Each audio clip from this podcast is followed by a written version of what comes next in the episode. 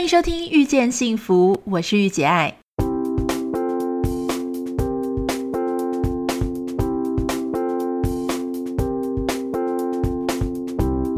在《遇见幸福》节目里，你可以听到很多不一样的想法。有时突破自己的盲点，只需要一句中肯的建议。你准备好收听今天的《遇见幸福》了吗？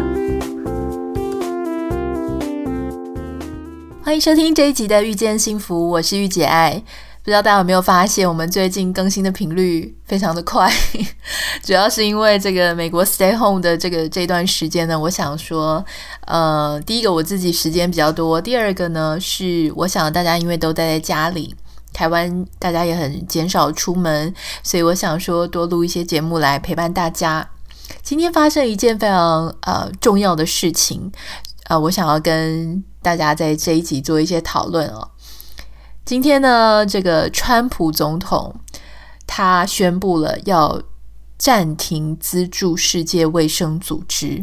好，我想这一个宣布呢，是大家可以想象这是非常重大的哦，因为要一个国家的元首他宣布暂停资助他原本是最大的赞助国的一个世界组织，这事情是非同小可。所以不只是这个，我们台湾对 WHO 非常的关注，我们大篇幅的报道了这件事情。那包含美国各家媒体全部都报道了这件事情哦。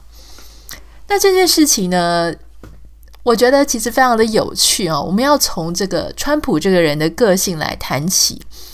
其实很多人会说，哦，好像很多人不喜欢川普，因为我们平常接收到的资讯呢，好像他是一个非常自大自负，然后啊、有很多对于很多事情不太友善，或者他的一些论点跟一般主流在台湾哈、主流的一些想法好像有点不太一样。可是事实上，我必须要说，有许多的美国人呢，诶，倒是挺支持川普的想法，并不认为他所有的一些的做法都是错的，包含说像他比较偏向这个保护主义啊。保障美国本土的就业机会。事实上，在前几年呢，这整个失业率确实也是大幅的降低了哈。种种我要说的是，其实川普这个人呢，他其实是非常争议的，就是有人非常喜欢他，但也有人不太喜欢他。OK，anyways，这一次在这个川普面对美国 coronavirus 的情形一样，就是。被人家骂得要死哦！确实，如果跟我们台湾比较起来，呃，美国的在这方面的防疫的动作确实是慢了一点。我自己举个例子哦，其实在我自己在二月初来到美国的时候，其实我就发现，嗯、在海关的时候呢，虽然大部分的海关人员都没有戴口罩，可是。其实当时呢，原本我是要办这个 Global Entry，可是当时 CDC 就已经宣布说，呃，这个部分呢已经要暂停了，因为 Coronavirus 的影响。所以当时其实美国的 CDC 就已经注意到，这会是一个呃有风险，如果你要 interview 的话是有风险的一个高传染性的疾病。可是当时美国并没有全面的呃去做一个这个。风险的管控，那当然，川普总统他是说，因为来自 WHO 的资讯有非常非常多的，呃，这个其实有很多的国家，他们都不认为那是一个高风险的传染病。如果你还记得谭德塞他说的，就是他一直告诉大家不需要有什么旅游禁令啊，这样也不需要有贸易禁令啊。他当时就是以一个非常乐观的。正向积极的这个说法，要大家不要担心。那当然，现在川普总统他就是讲说，呃，为什么他要停止赞助的原因，就是因为 WHO 给了非常多错误的资讯，而且他非常的轻中。那我想，台湾很多人很气谈的在的原因，可能也是因为这一点哦，就是他对于呃这个中国的。呃，他的言论，而且他他非常的赞成、赞同，然后感觉非常的偏袒他们的立场啊。这个是在台湾这边很多人他们不太，我没有办法接受的一个事情。好，那今天我们的节目要讲的呢，其实是关于这个川普。很多人就说，哇，那他现在是在推卸责任。好，我们不能讲他没有错，因为确实美国的官方的动作呢，呃，比起台湾来讲是慢的。那你说比起其他国家来讲，哎，或许他的旅游禁令又算是稍微比这个欧美一些国家更快一点。所以这个事情呢，我们就留给后续呃来做论断哈。我们这一集要讲的事情呢，是关于像从川普这样子的一个领导人。他呢，其实也有他自己的智慧。我们从他这一次来处理这个事情呢，我们就可以看得出来。老实说，如果你说他是一个美国总统，可能跟你好像会没有什么样子的一个连结，你很难去想象。但我要说的事情是，也许你曾经遇过很像这种个性的老板。啊，也许你的老板没有他这么有权力，没有他那么有钱，没有他那么传奇，没有他们那么风云，那么多人讨论。可是，也许你曾经遇过一个这样的老板。简单讲，他的个性呢，就是比较喜欢站在镁光灯下，比较喜欢被人家注意。然后他开心的时候，他得意的时候呢，他也不太善于隐藏。然后可能呃，讲话蛮 bossy 的，就是他可能因为。成功的很快很早，所以他对他自己有过分的自信哈。那因为他不是一个呃，有有些老板他们非常的会 hands on，就是他什么 detail 事情都要自己做。有些老板呢是管大方向，我感觉川普比较像是这个类型哈，就是他他会就是交代给他很多手下去做其他一些比较 detail 的事情的工作。那他可能就等着人家来回报。那当然，别人回报的时候，他又会给自己一些 comments。我们怎么看川普面对侍卫这件事情呢？我们就来想象，如果你有一个像刚刚讲的这种个性的老板，他可能很容易就 promise 人家事情，但他最后可能不一定会。结尾的很好，可是他其实不是一个坏人。如果你找他帮忙的时候，他是很愿意帮忙的。哈，那他也很护着自己人。虽然有时候呢，可能呃有一些做法举措并不会让大家都很喜欢，甚至有些人可能会觉得很讨厌。哈，如果有一个这样子的老板，好，结果他今天呢有个 sales 跑来跟他卖他卖你们公司一个机器。这个老板呢，呃，他一直说他跟老板很熟，所以老板也很愿意支持这个下游的厂商这个业务哈，平常 body body 的。结果后来发现呢，这个机器老是出问题，后来才发现呢，原来这个下游厂商并没有卖给你们公司一个好的机器。请问这个时候你们老板会怎么样做？我想从这样子的一个例子会比较好想象哈，当初。当然不是美，不是川普自己要付 WHO 这么多钱，但 whatever 就是美国付给呃 WHO 非常高的赞助费嘛，哈，它的经费。换句话说呢，美国是 WHO 的大股东。如果你把它想成是一个企业来讲，结果今天 WHO 居然没有站在美国的立场，反而更加站在美国现在有点敌对的这个中方的立场。一个老板，他如果面对这样子的一个，我们把他当成一个业务员哈，因为他给他钱嘛，其实大概是个金流这样子的关系。我们来做一个类似的类比。老板，你老板一定会非常生气。当你老板非常生气的时候呢，他会怎么做？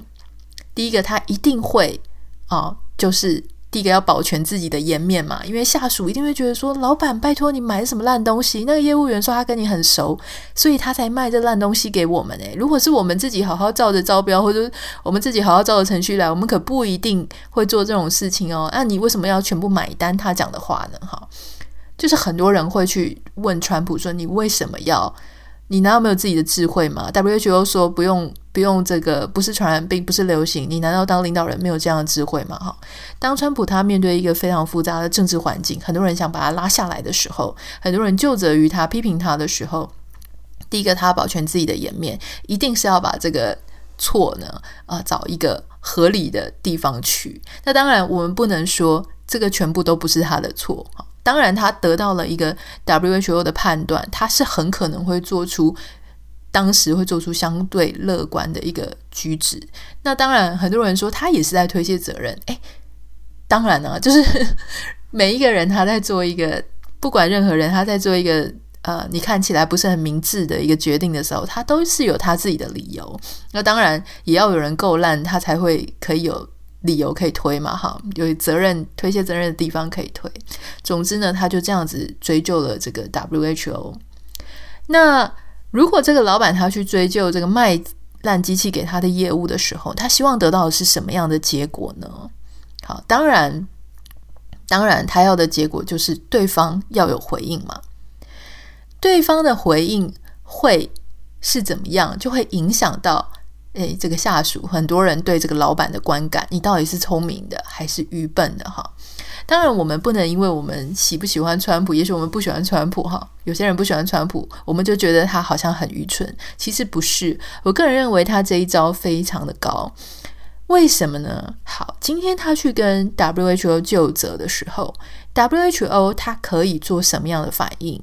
第一个，不回应，你不给我钱，那我就跟别人要钱。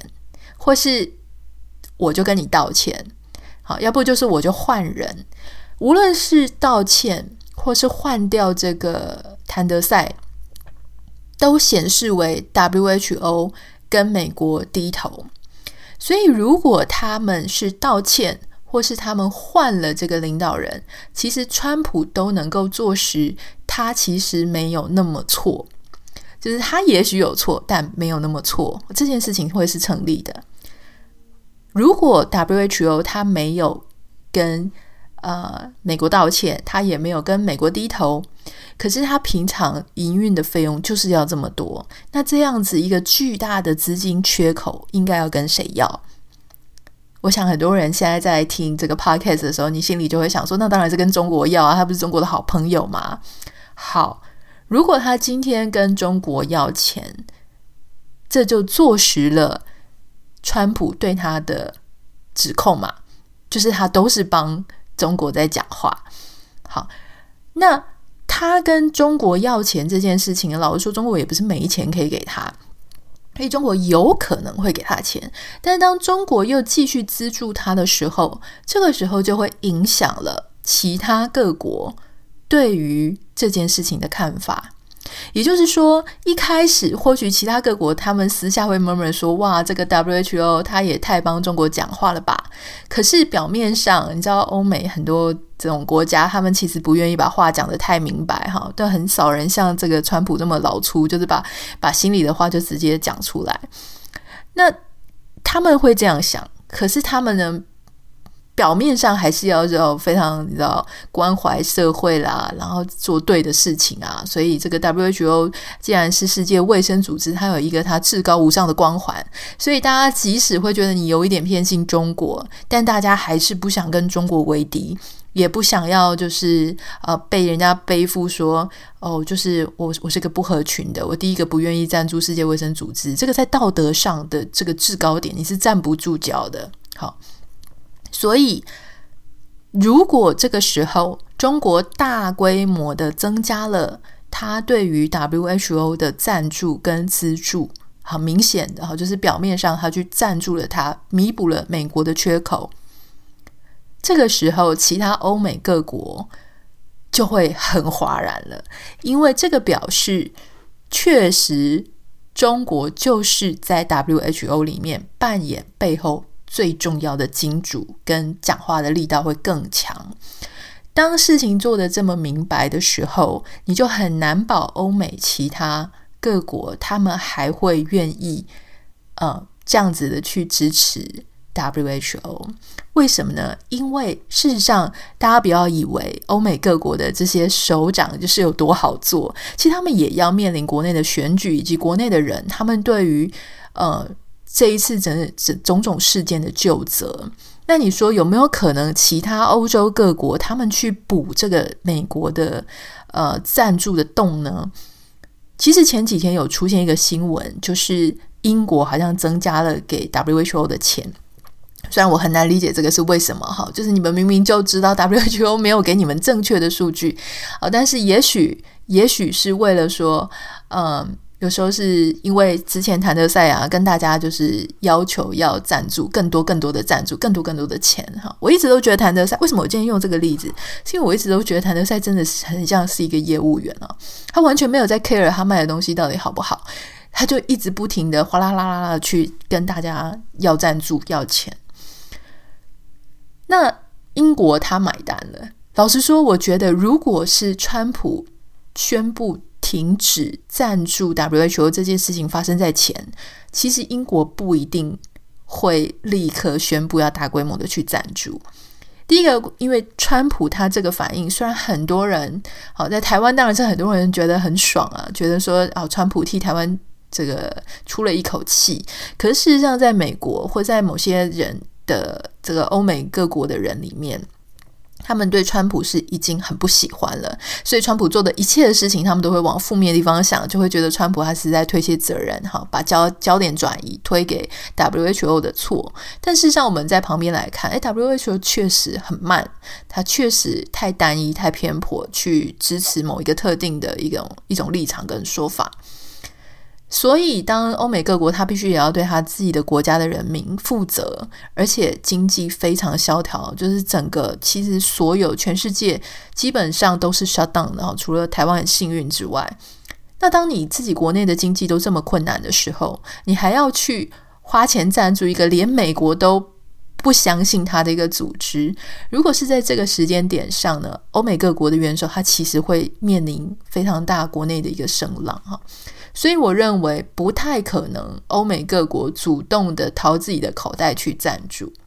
好，那这个问题现在要怎么解呢？除非，除非中国它透过其他的国家绕了一个弯去赞助 WHO，也就是说，它不是以中国的名义去赞助，它可能以其他地区的这个口袋去赞助，会让这整件事情呢看得看起来比较嗯。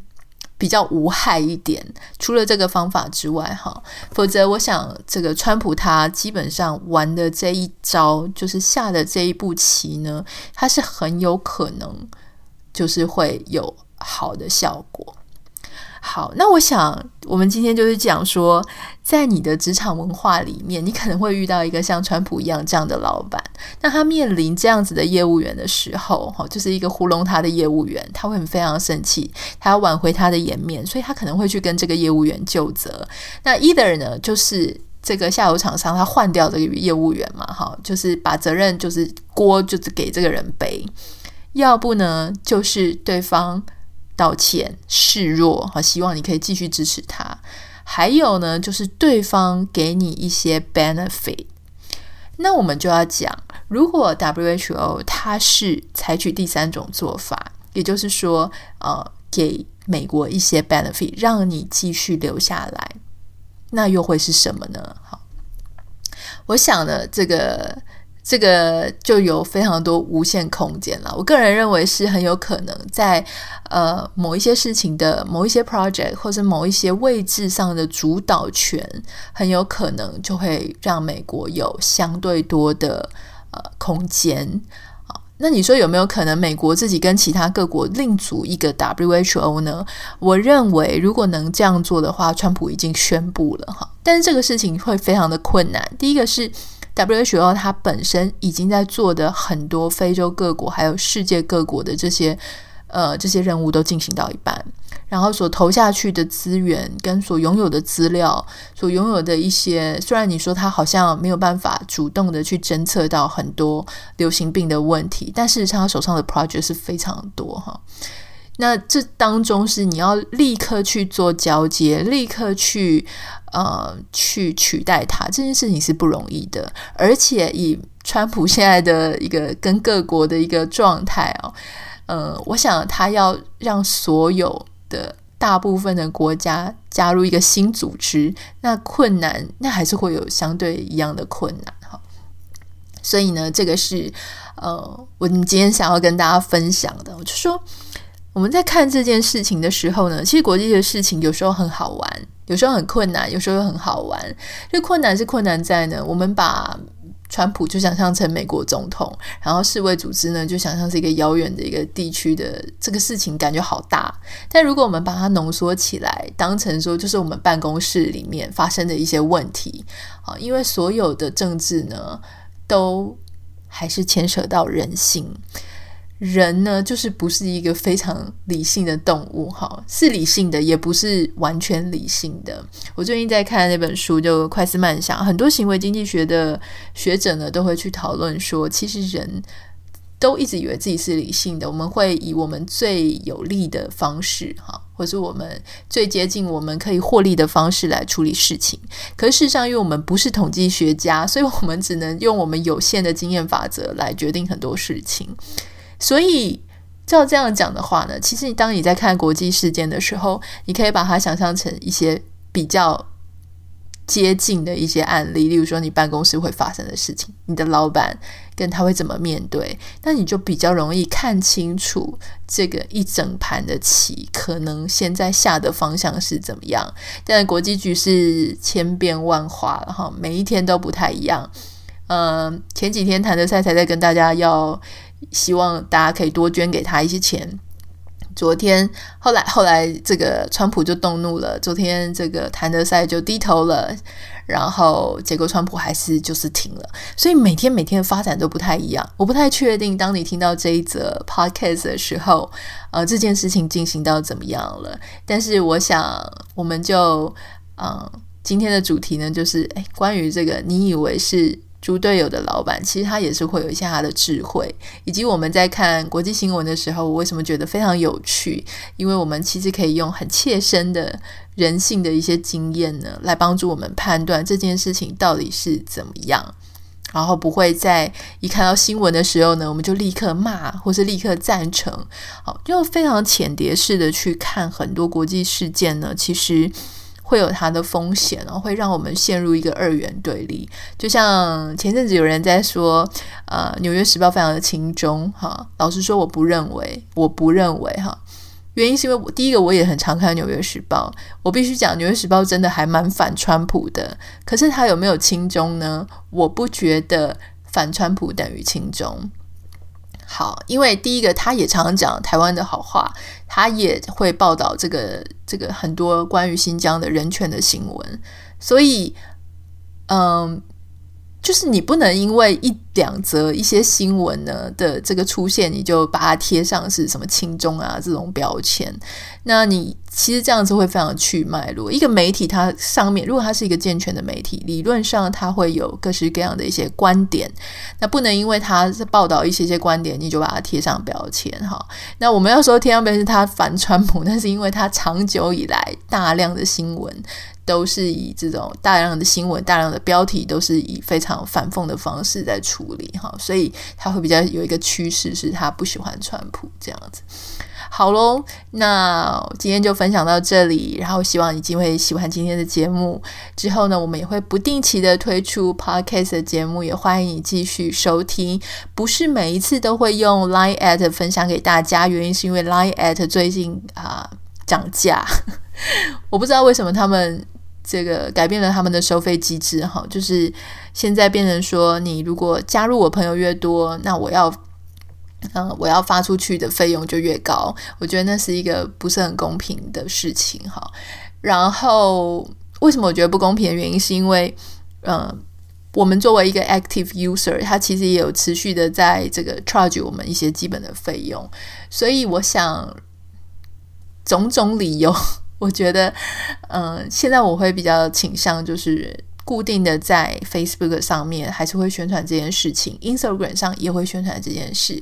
如果你还没有加入我的 Instagram，欢迎你加入，呃，可以搜寻这个 Anita 点 Writer，A N I T A 点 W R I T E R，你可以透过私讯传讯息给我。那我最近也在考虑要不要做一个类似爆竹的杂志、电子爆竹的杂志的一个媒体。如果有后续进一步的消息，我会再跟大家分享。那今天就先这样喽，拜拜。